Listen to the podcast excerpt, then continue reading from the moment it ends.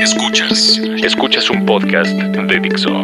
Escuchas Bahía de Productores con Fernando Benavides y Carlos Ruiz.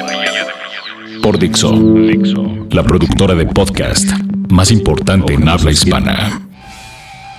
Bienvenidos a Bahía de Productores. En esta ocasión saludamos con mucho gusto en la primera base a Carlos Ruiz. ¿Cómo estás? Muy bien, mi queridísimo Luis Fernando Benavides. ¿Tú cómo estás, mano? En la Bien, bien, mano. En la segunda base a Salvador Castañeda. ¿Cómo estás, padre? Hola, buenas tardes. Yo pensaba que ibas a decir en la banca, mano. Me alegra que me hayas puesto en, el campo.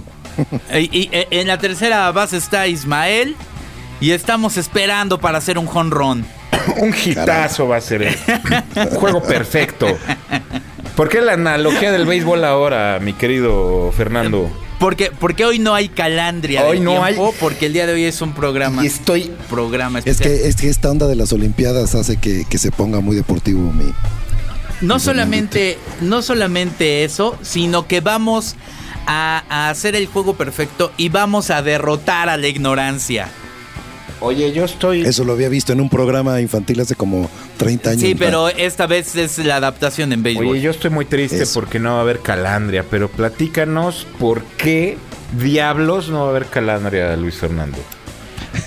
Pues resulta que el, la calandria no pasó la verificación y el, no tiene, tiene triple cero la, la, la calandria. El caso es que eh, decidimos hacer, como ustedes han escuchado en otros programas, que no todo el tiempo hablamos de un solo disco, que si bien es mucho de lo que hacemos, también agarramos el, el, plug, por ejemplo, honorífico para el trabajo de algún productor o lo que también hemos hecho es ver las diferentes versiones de una canción, diferente, diferentes programas. El día de hoy tomamos a una banda que es definitivamente una de las grandes y vamos a estudiar la evolución de su sonido. Estamos hablando de Depeche Mode, ¿cierto? ¿Ah, que no era Erasure? Habíamos quedado que... no era Juanga. que no era el de Juanga. no, hombre, es que no nos ponemos de acuerdo. Nunca, ¿verdad, Salvador? Sin comentarios. es correcto, mi querido ah. Luis Fernando. La banda es Depeche Mode y vamos a hablar un poquito. como el tiempo es muy corto, pues solo nos da tiempo poner cuatro canciones. Este, que están, a mi parecer, pues bastante bien distribuidas. Eh, creo que las cuatro marcan una época en el tiempo de, de, de Patch Mode y en la evolución de su sonido. ¿Ustedes qué opinan? Sobre todo en la evolución de su sonido, porque habrá algunas que que nos saltaremos bastante de los primeros discos porque la verdad están bajo el, la tutela del mismo este productor que no es demasiado eh, bueno el, trabajo, pero aquí nos vamos a enfocar más que en, el, en los estudios y en todo eso, en, en cómo evolucionó también la idea de, de Pitch Mode y en los caminos en los que se metieron en este, en este punto, ¿no? Sí, y ciertamente la verdad es que si lo, si lo vemos en el tiempo, sí podríamos caer en tres o cuatro épocas, ¿eh? O sea, sí, sí, sí hay esa coincidencia de, los, de la cantidad de temas que solemos poner con los fragmentos en el tiempo en el que Depeche tiene un cambio de, sonido o, una marca de tendencia. Y fíjate que hay una cosa muy padre de Depeche Mode, que es que empiezan en un momento en el cual la tecnología es la verdad, bastante arcaica en cuestión electrónica y hasta la fecha eh, que siguen produciendo discos, pero ahora con todas las posibilidades y ver cómo una banda se va acoplando. Y lo decía el mismo promo, es una banda que si bien tuvo una evolución en el tiempo, el tiempo también evolucionó de acuerdo a lo que ellos hacían. Son referencia. estás hablando de una época que ni el MIDI existía, ¿no? No, ni existía. El MIDI. No sé, ahí Salvador Castañeda sabrá también un poco más de datos. ¿A partir de cuándo el MIDI habrá estado en boga o existiendo? No tengo la referencia, habría que, que buscarla. Ay, Salvador Castañeda. Ha de ser inicio de los, Según yo, es eh, en el 84, ya establecido el, el, el sistema, es en 1984, cuando conectan justamente, creo que era un DX7 de Yamaha con otro aparato MIDI, según yo. Toma eso, Salvador Castañeda, lucha de ñoños y el jonrón ahorita se lo está llevando Carlos Ruiz. yo le haría, yo le haría el antidoping porque he escuchado rumores de que ha estado en, equipos que son cachirules. así que, que, el dato no, no, no me parece inicialmente verdad. ¿Qué pasó? ¿Qué pasó? Si yo soy. Este... Fíjense que es para afinar, estoy buscando en. Primera base. caramba. Mira, me va a tratar de refutar la información, Salvador, hombre. ¿Eh? Pero, pero fíjate que aquí eh, no creo que haya que hacerle el examen de antidoping, porque no creo que Carlos Ruiz ande en esas zonas. Lo que sí, probablemente es que venga algo jalao. Pero eso, eso, no cuenta como. como no, entremos en, esos detalles, pero no, sí lo considero un home run. Fíjense que estoy viendo y justamente en una convención de NAM en enero del 83, este, muy cerca de cuando dice este Carlos, es que se presenta la, la primer conexión MIDI en, público. ¿eh? Así que notémoslo como una carrera de parte del equipo de los cachirules. digamos que fue un hit. No fue home run, pero fue un, hit. ¿No? Un hit. Sí, exacto, exacto. Oye, pues entremos entonces en, en, en, el tema. Empezaremos a hablar por el primer disco que se llama Speak and Spell. Eh, es un disco de 1981. Hay varias cosas interesantes que hay que hablar de, este disco y del inicio del sonido de Page Mode. Una de ellas es que es el, principio. Eh, producido por Daniel Miller. Eh, un personaje que los acompañará hasta la fecha en todo su trayecto, pero que la verdad como productor y como músico es bastante mediocre. Sí, no tiene nada de credenciales este cuate, mano, ¿no? Es bastante limitada su, discografía, ¿no? De hecho, básicamente se, se limita a Depeche Mode. Sí, bueno, no, este sí tiene ahí unas remezclas que le hizo a Pizzicato 5 y a Goldfrapp y a MGMT, pero, pero fuera de eso como productor. Pero como remezclas. Como productor no, la verdad es que no, no, no, no ha hecho ningún mira, más que Depeche Mode. Sí, mira, pero, pero también en esa época probablemente lo que, lo que existe a, a defender es el Depeche Mode por Depeche Mode. ¿saben? Donde, donde, donde, no habría que justificar un sonido o el personaje que les da este eh, eh, apoyo que los apadrina, porque ellos surgen como una banda eh, auténtica que se separa de todo y que si lo hubiera producido alguien o no, no, no hubiera hecho la diferencia. Es más este la aportación musical del, del, del, momento. Aquí el crédito es para la banda, no es para el productor. Y lo será en los siguientes este, discos hasta que se pueda apoyar en, estudios serios. Pero definitivamente Depeche Mode y lo que aporta es lo que hace que, sea interesante y ellos mismos se dan combustible. Daniel Miller produjo música y es también músico de, de, electrónica. No tuvo ningún sencillo a nivel comercial, pero sí tiene por ahí un par a nivel culto. Este tiene, eh, eh, él mismo eh, forma su sello discográfico precisamente por esta dificultad y es el sello que arropa Depeche Mode y Depeche Mode siempre le va a agradecer y por eso se van a quedar con él el resto del tiempo ya ahora como productor ejecutivo. El caso en esto es que sí produce todo lo de Depeche Mode, este... Y, y, seguirá con los siguientes discos, que es A Broken Frame, el Construction Time Again, Some Great Reward, el Black Celebration y creo que hasta ahí. Porque ya después sigue el Music for the Masses. El Music for the Masses, que es gran disco. Ahora, te voy a decir algo bien importante. Eh, este es el único disco donde está Vince Clark. Vince Clark después de este disco se va y hace Yazoo y después se va y hace Erasure, ¿no? Yo, yo considero que eh, como él era el el principal compositor, él, compuso casi todas las canciones de este disco, si no es que todas. Este, cuando se va, yo sí noto una gran diferencia, por lo menos en composición, porque ya empieza a componer este. Este. Martin Gore. ¿No? Entonces, como que sí ya le dio un giro. Y para mi gusto, sí fue un acierto para el grupo que Vince Clark se haya alargado. Esa es la verdad. Y se fuera a hacer este, sus grupos de synth pop que era lo que quería en ese tono fresa, muy fresa y muy ñoño, y dejarlos a, ellos este hacer lo que hicieron. ¿no? Eh, creo que es un paso importante en la banda, ¿eh? Pero en ese momento es un paso interesante porque no deja un Depeche Mode exitoso. O sea, deja un Depeche Mode naciente y toma, y toma sus proyectos y aunque por ejemplo yo no podría ser seguidor de, Erasure, me parece que en su pretensión llega a lo más arriba. Sí, ¿eh? sí, sí, digo, en su, en su estilo sí lo logró con Erasure y llegó, y llegó a lo máximo, llegó al tope, ¿no? Y tiene buenas cosas, ¿eh? A mí me gustan varias cosas de Erasure. Me parece que como un... A lo que yo me refiero es... Por eso es que tu equipo de... Tu uniforme de béisbol tiene esos brillos plateados que son como, son unos leggings, Luis Fernando. Eh, sí, ya, es que no has venido Salvador, pero siempre venimos eh, ya eh, vestidos de acuerdo al tema que, vamos a primero, primero es vamos un reproche muy al erasure. Primero vamos al yoga, luego hacemos el programa y luego nos vamos a jugar béisbol, todo con el mismo atuendo. Ahora, entienden mis queridos radioescuchas por qué a veces no vengo. pues te has perdido de una, de una gran este, evolución, ¿eh?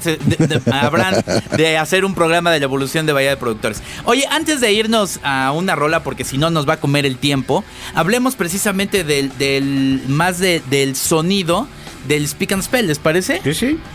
Échale. Es, es, eh, a mí me parece que es eh, eh, no existía en efecto una figura de producción ni nada por el estilo, un sonido muy flaco, ¿no? Inocente, inclusive. El, talento no, no se va sobre la producción, sino sobre, sobre estas melodías. O sea, la verdad, lo que vamos a escuchar ahorita, el tin, tin, tin, Es que, mira, volvemos a lo mismo que habías dicho. O sea, el, los instrumentos electrónicos, los sintetizadores, la verdad es que ya habían evolucionado pues, ya de los 70s, ¿no? De los Hammonds, de los Moogs, de todos estos este, synths analógicos. Y estos nuevos synths, o las cajas electrónicas de, de, batería, la verdad es que pues tenían una calidad bastante baja, ¿no? Baja. Bastante baja. Habría que ver inclusive de qué bits eran en ese y estamos hablando que todo, absolutamente todo lo musical, a excepción de la voz, proviene de estos instrumentos, ¿no? No hay ningún sonido orgánico, ninguno. ¿No? No hay una guitarra, no hay una batería, o sea, todo eso son sintetizadores. Por eso creo que el sonido es este eh, de, esa calidad, ¿no? Se justifica. Bueno, pero, pero yo creo que no aparecen cosas acústicas, sino hasta probablemente Violator, ¿eh? O sea, yo creo que pasa en una temporada donde solamente hay dos, tres toquecitos, o sea, no es parte de la, del toque de la banda eh, sonoro y sin embargo sí hay una, una, una, evolución. Yo creo que es más referente a, la época y a la falta de recursos que a la intención de querer este, hacerlo bien. Y, seguramente... Perdón, chava, sigue, sigue. No, que es que esto lo, lo, graban todavía a una manera muy, muy limitada. O sea, sí existe un estudio de grabación, pero, pero son producciones de, carácter limitado. Lo dijimos, está ausente un, productor formal. Claro. Pues escuchemos eh, ahora sí ya este mm, I just can't get enough. Ah, y la verdad es que nos va a dar mucha risa cuando lleguemos a un sonido muchísimo más serio. No significa que no es importante, obviamente es el inicio de una carrera, pero en cuestión de sonido, que es de lo que trata este programa, vamos a ver una evolución brutal. Escuchémosla aquí en Bahía de Productores. Productores.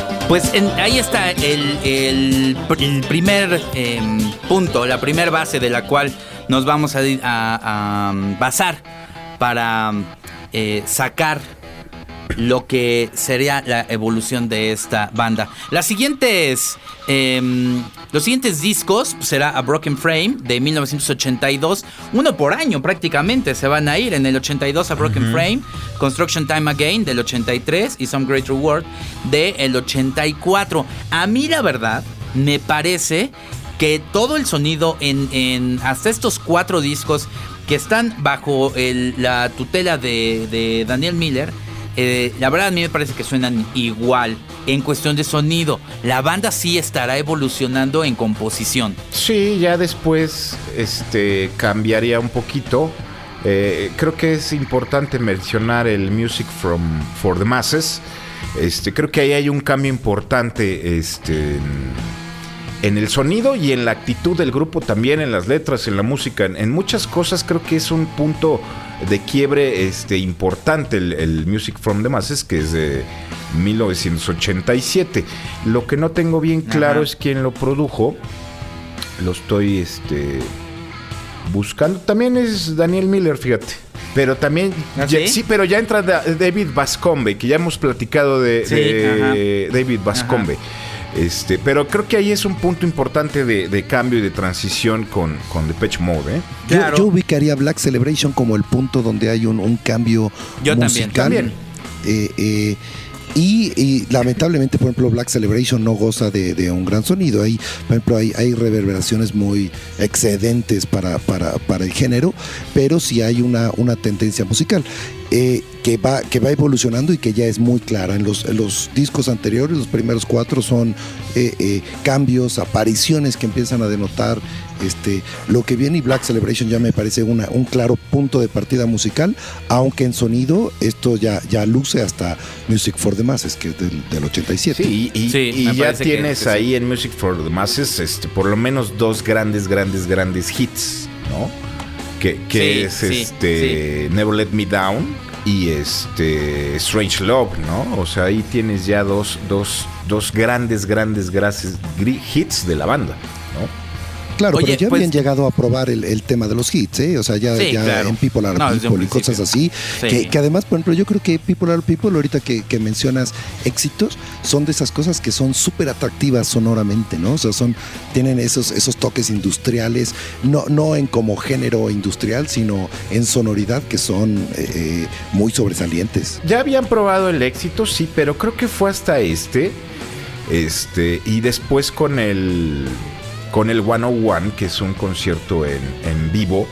Que, que, el mismo Dave Gahan dice que ya alcanzaron ahí la cima, el tope de todo. O sea, que ya no veían para dónde subir más, que ya estaban en el tope y ahí fue cuando se empezó a deprimir este señor, ¿no? O sea, sí, sí existían ya los, los, los, hits con estas rolas que mencionas, pero fue creo que hasta el Music for the Masses que, que lograron ya algunos niveles estratosféricamente este, altos, ¿no? Ya después evolucionan más en sonido, que ahorita vamos a platicar, pero bueno, creo que tenemos que regresar a, a, al disco que, que estábamos, ¿no? Que es el Violator. Sí, porque ya hicimos un, un este un programa dedicado nada más al Music for No, no, no, fue el, fue el, el... Songs and, Songs of ah, Faith sí, Songs of Faith and, and Devotion. Sí, sí, es verdad, es verdad. Pues Esto lo voy a considerar como un strike.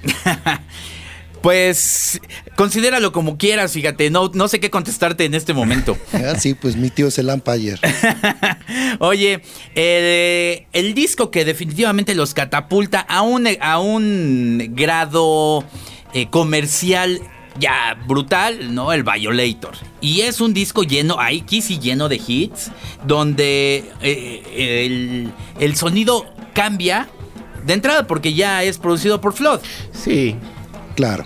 Sí, ya hay una diferencia. Y aquí de, sí ya se nota, ¿no?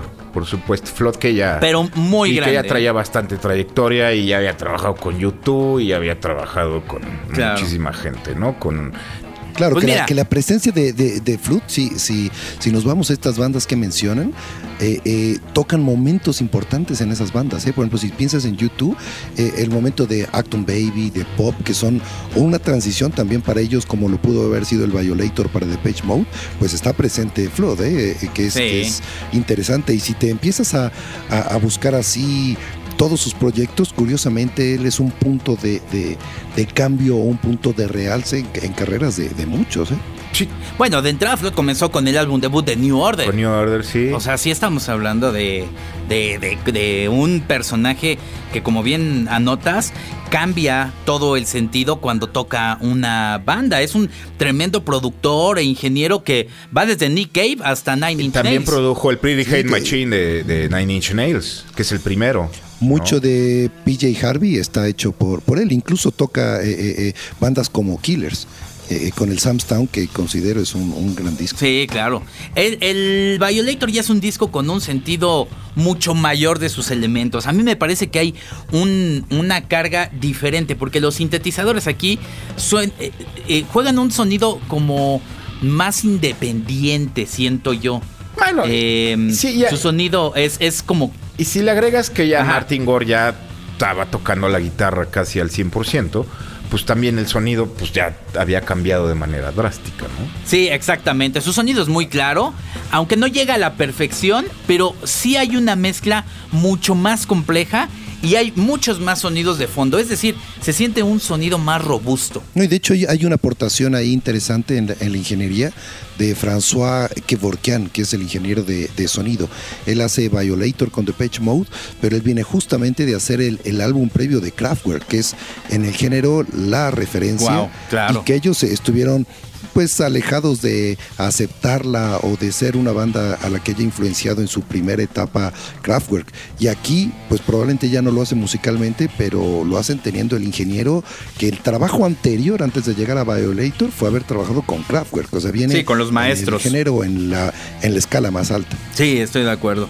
Oye, pues escuchemos el, eh, la siguiente canción, que es Policy of Truth. Eh, que como bien estábamos hablando, tiene mucho más capas. Yo creo que aquí es un Depeche Mode que, que está no experiment, experimentando, pero a niveles ya muy altos, ¿no?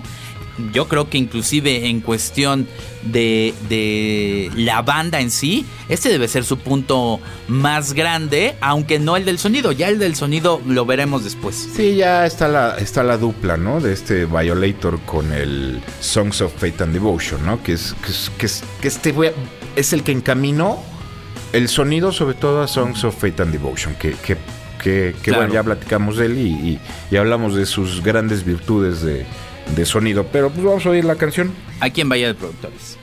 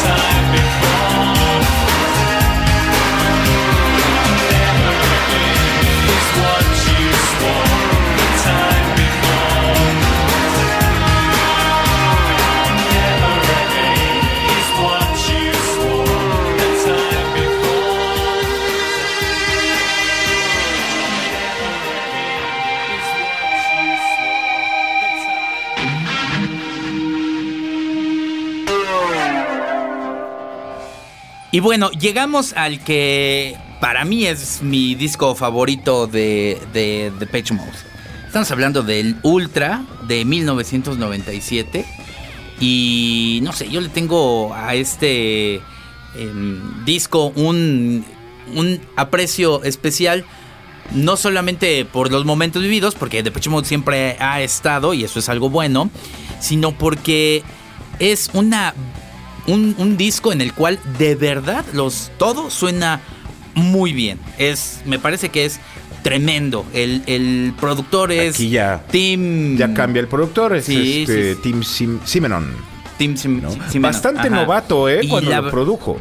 Bastante novato, bastante joven. Este, y la verdad es que lo hizo muy, muy bien, ¿eh?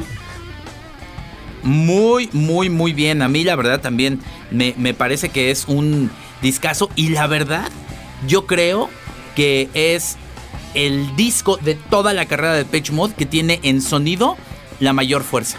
Sí, puede ser. A mí me gusta mucho el Songs of Faith and Devotion por todo el disco. O sea, no solo el sonido, sino todas las rolas, todo el momento. Este, yo me voy más por el Songs of Faith and Devotion. Ahora, les voy a decir una cosa. Este, eh, Depeche Mode tiene, tiene una maña que, la confesó Dave Gahan también alguna vez. Que ellos, ellos no graban baterías en, en sus discos, baterías reales, este, porque ellos dicen que eh, al momento de tocarlas en vivo, con baterías reales, la verdad es que el sonido es más impresionante. Y de verdad ver un concierto de Pitch Mode, el sonido es perfecto.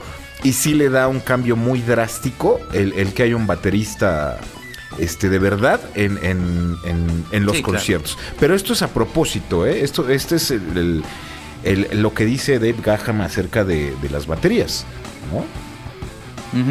Pues el, trabajo aquí del el señor Tim, que en efecto es bastante eh, incipiente en, su, en una carrera, pero me parece que le da muchísima, muchísima fuerza. Te digo, sónicamente es el mejor disco. Viene ya trabajando y será un productor que, que pongas este sello de fuerza en Primal Scream.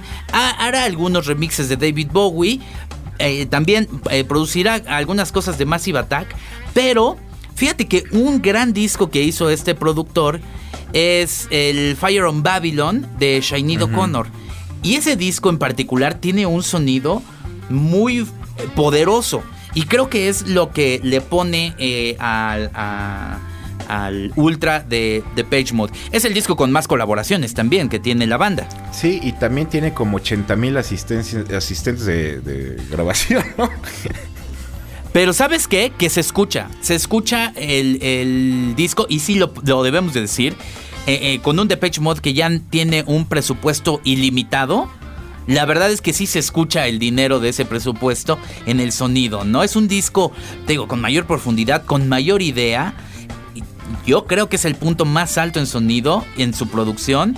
Es tremendamente claro y fuerte en todos los elementos. Eso es lo que me parece a mí del Ultra. Yo no sé si, si es 100% la, la, la calidad del sonido, que bueno, nunca, nunca habría que que, no considerarla en, en Page Mode, pero creo que es el paso evolutivo del song, eh, eh, song of Faith and Devotion, que es algo experimental en su carrera. O sea, si, si piensan musicalmente de dónde venían y a qué se atreven ahí, creo que el Ultra es la parte madura de, ese disco. Es donde logran fusionar la, la, idea anterior con la, con la original y la llevan al punto más maduro. Más que a mi parecer sea así un, sonido brutal, yo creo que es un sonido eh, madurado en base a una idea musical ya, ya consolidada.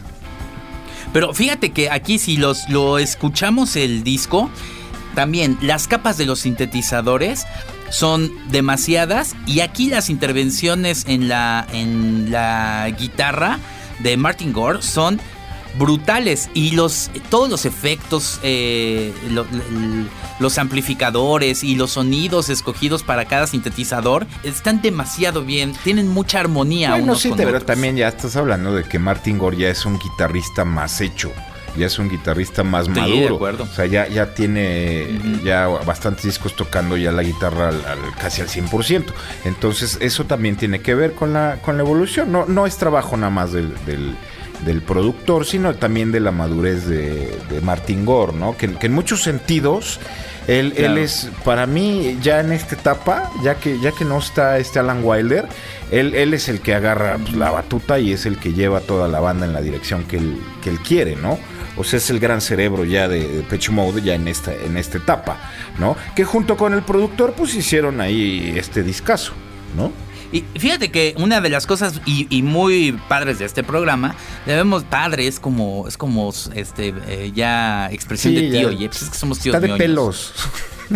Está de pelos estos muchachos, ¿no? Están en el cotorreo. ah, con la chaviza. Oye, pero fíjate que eh, si ya empezamos a, a, comparar el primer punto que era este I Just Can't Get Enough con el sonido ah, de ya no hay comparación. un disco del Ultra, ya no, hay comparación. no hay punto o sea, ahí sí se ve. Incluso Híjole, y, yo creo que es un tema a, discusión. Uno, eh, eh, si va viviendo de page mode, va, va sintiendo esos cambios y en algún momento se adapta y los entiende y se vuelve parte, pero musicalmente del Ultra al Speak and Spell son dos bandas eh, totalmente no, no, no, no, no se podrían juntar en, ningún momento. Incluso, pues, eh, Just Getting Off es algo hasta festivo, así, este, con, todo el aire de, baile. Y aquí conservan el beat pero ya están en una onda eh, eh, definitivamente más, más obscura y con cero afán de complacer.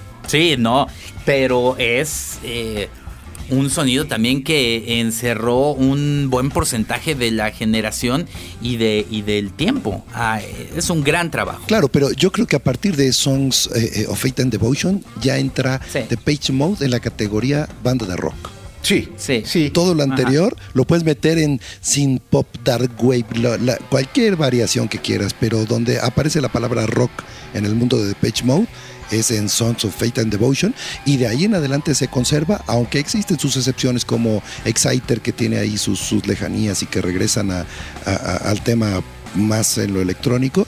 Eh, ese es un punto de partida. Y Ultra es esa parte de ya no experimento, sino de, madurez y se, y se nota. Sí, de acuerdo. Pues vamos a escuchar de este, de este disco. Eh, ¿cuál, ¿Cuál vamos a escuchar? It's No Good, ¿no? Habíamos quedado. Sí, sí, sí. O la, quieres es cambiar. Es una gran canción. No, es que, Juanga, ¿podemos poner? Sí, Acapulco. vamos a escuchar It's No Good. O sea, eh, eh no, es que iba a proponer Moenia, pero vamos con el de hombre, el del Pitch Mode mexicano, caramba. A buena honra. Que, que hacer un punto a nuestro regreso ya de ya para acabar con ah, todo esto. Pues vamos con la canción y regresando lo, lo, lo abordamos. La de Moenia, la de Moenia, ¿verdad? Sí, claro.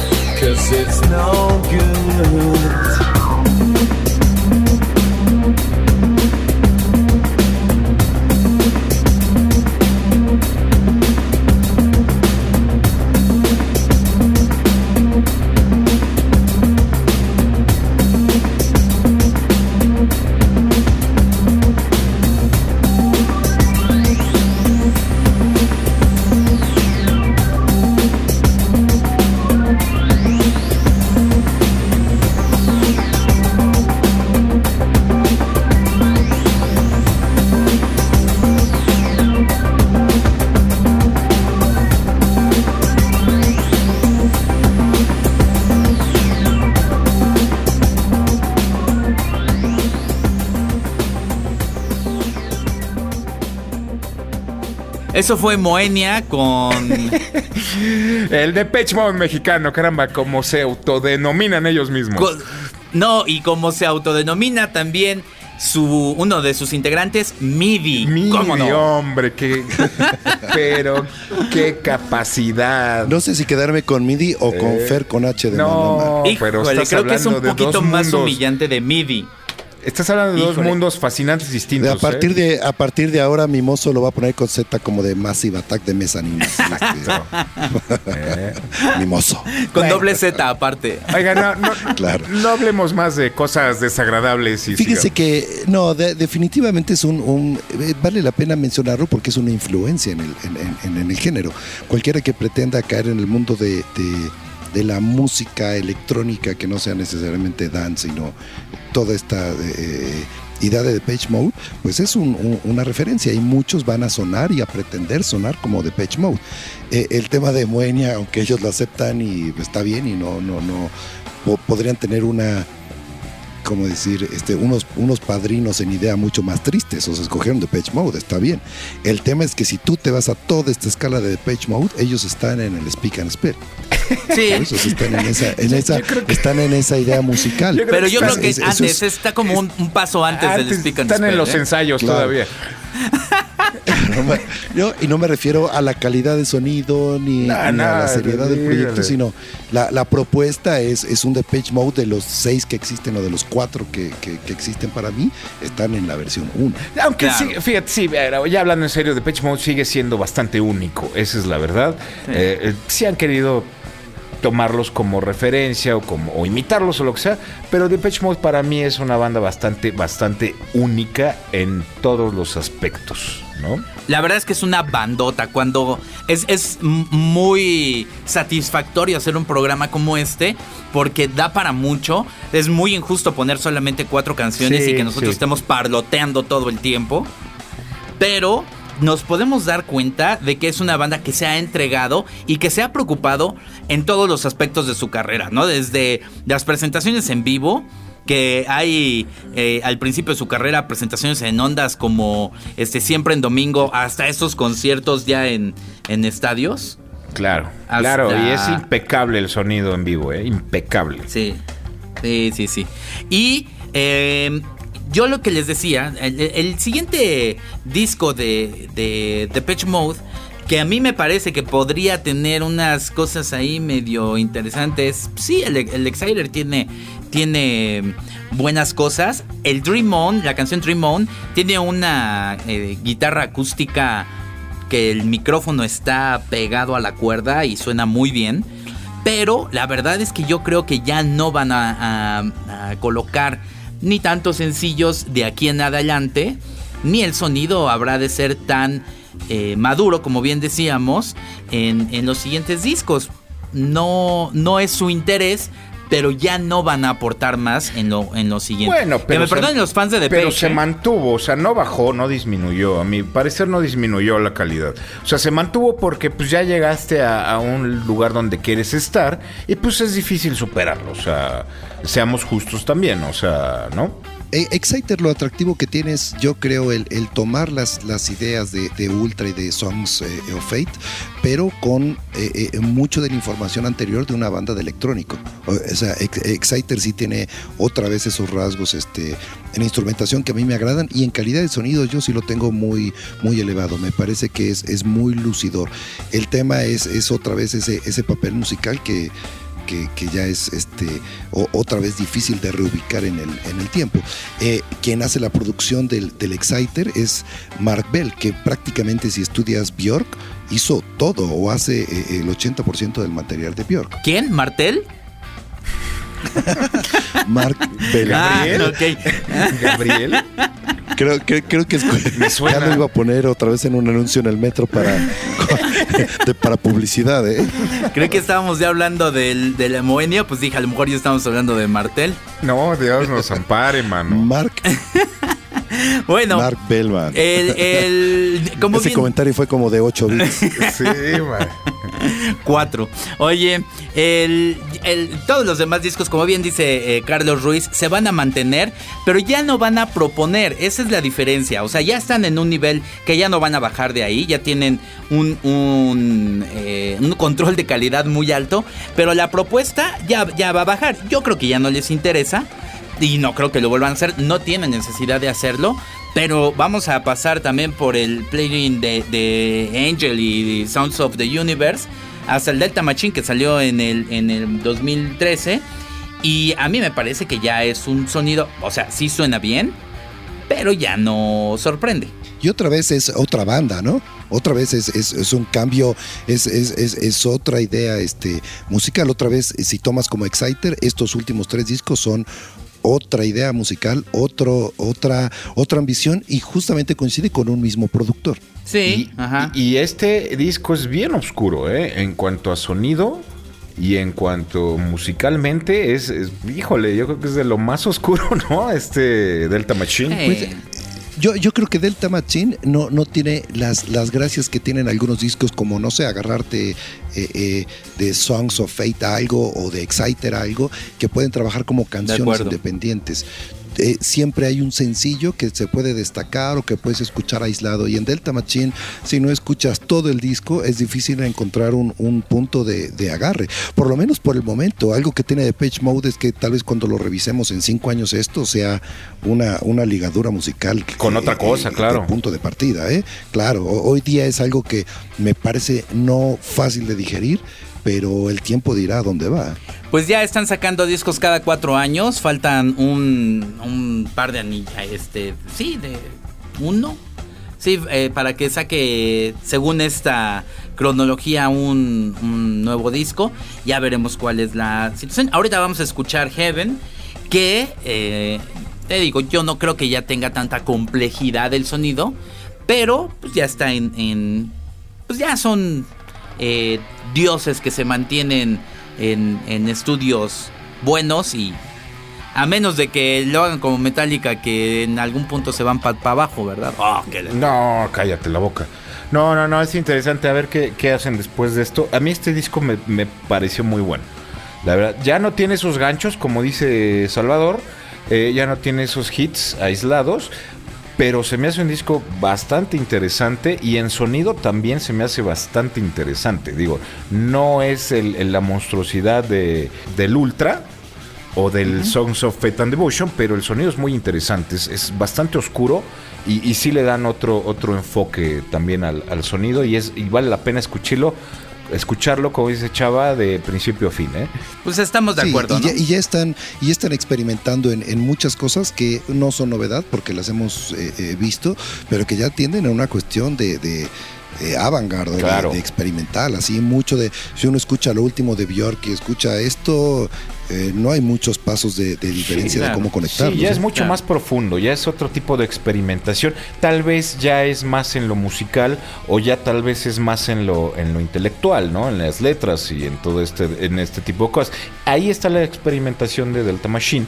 Y, y repito, el sonido a mí se me hace bastante interesante también. Pues estamos de acuerdo, o sea, no es malo, nada más no es tan propositivo. Sí, no, no es el ultra, vamos, no, no, no llega a esos niveles. pero sí es pues, bastante bueno. Y en esta etapa yo creo que ninguna cuestión sonora haría la diferencia y rebasaría eh, eh, eh, el concepto musical, o sea, no lo rescatarían y los pondría en un siguiente nivel, ni los regresaría un nivel antes. Esto ya es una cuestión más intelectual, como lo menciona Carlos Ruiz, no, no es una cuestión que el sonido vaya a hacer el cambio en la banda. Bueno, pues ya nos, nos tenemos que despedir, ya con lo último vamos a conectar ese honron que tanto están esperando. Este, vamos a escuchar el, el Heaven. Y conclusiones, Carlos Ruiz. Pues una banda obligada, ¿no? Una banda que yo no conozco a nadie que de verdad diga, ay, qué porquería de banda, ¿no? O sea, hasta los metaleros, los poperos, o sea, todo el mundo. Eh, eh, hay, es tan amplia su, su discografía y tan diferente que en algún momento del tiempo nos gusta algo a todos. O sea, es una banda bastante, bastante versátil y eso no lo logra eh, cualquiera, ¿eh? No lo logra cualquier banda. Este, ¿Cuántos plugs le dan a la banda? Fíjate. Yo le doy cinco. ¿Tú, chava? Sí, es una banda de, cinco, definitivamente. Claro. Sí. Muy bien. Pero bueno. Pues eh, tú, Salvador Castañeda, ¿cuáles son tus conclusiones? No, definitivamente es una banda de culto, es una marca, una, una banda que, define un, género, es un punto de partida en todos los sentidos e incluso en, un tema a estudiar mucho es lo que ellos hacen como su propuesta comercial. Ellos, eh, eh, el cómo ofrecen sus sencillos, ellos el cómo ofrecen un disco, el cómo ofrecen un remaster, el cómo graban un concierto y lo venden a la salida, ellos marcan una idea de mercadotecnia única eh, eh, en la industria. Pues sí, estoy de acuerdo. Pues ya nos vamos. Muchas gracias este, a Isma que estuvo en los controles. Y pues escuchen The Page Mode que vale mucho la pena. Nos despedimos con la mm, canción que habíamos dicho, Heaven, de The Page Mode, el último disco del Machine. Y muchas gracias Salvador Castañeda, muchas gracias Carlos Ruiz. Nos vemos, hasta luego.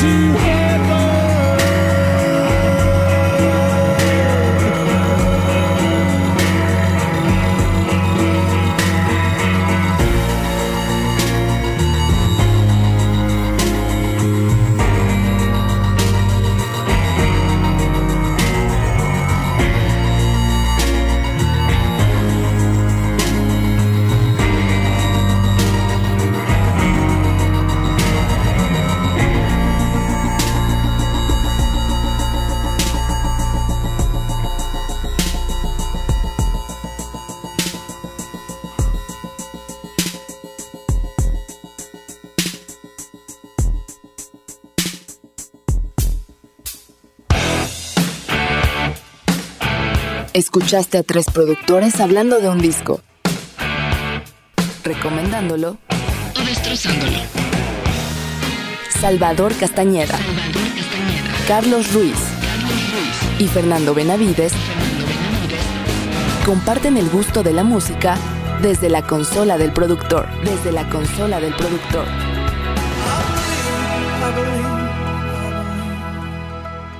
Dixo presentó Bahía de Productores con Fernando Benavides y Carlos Ruiz.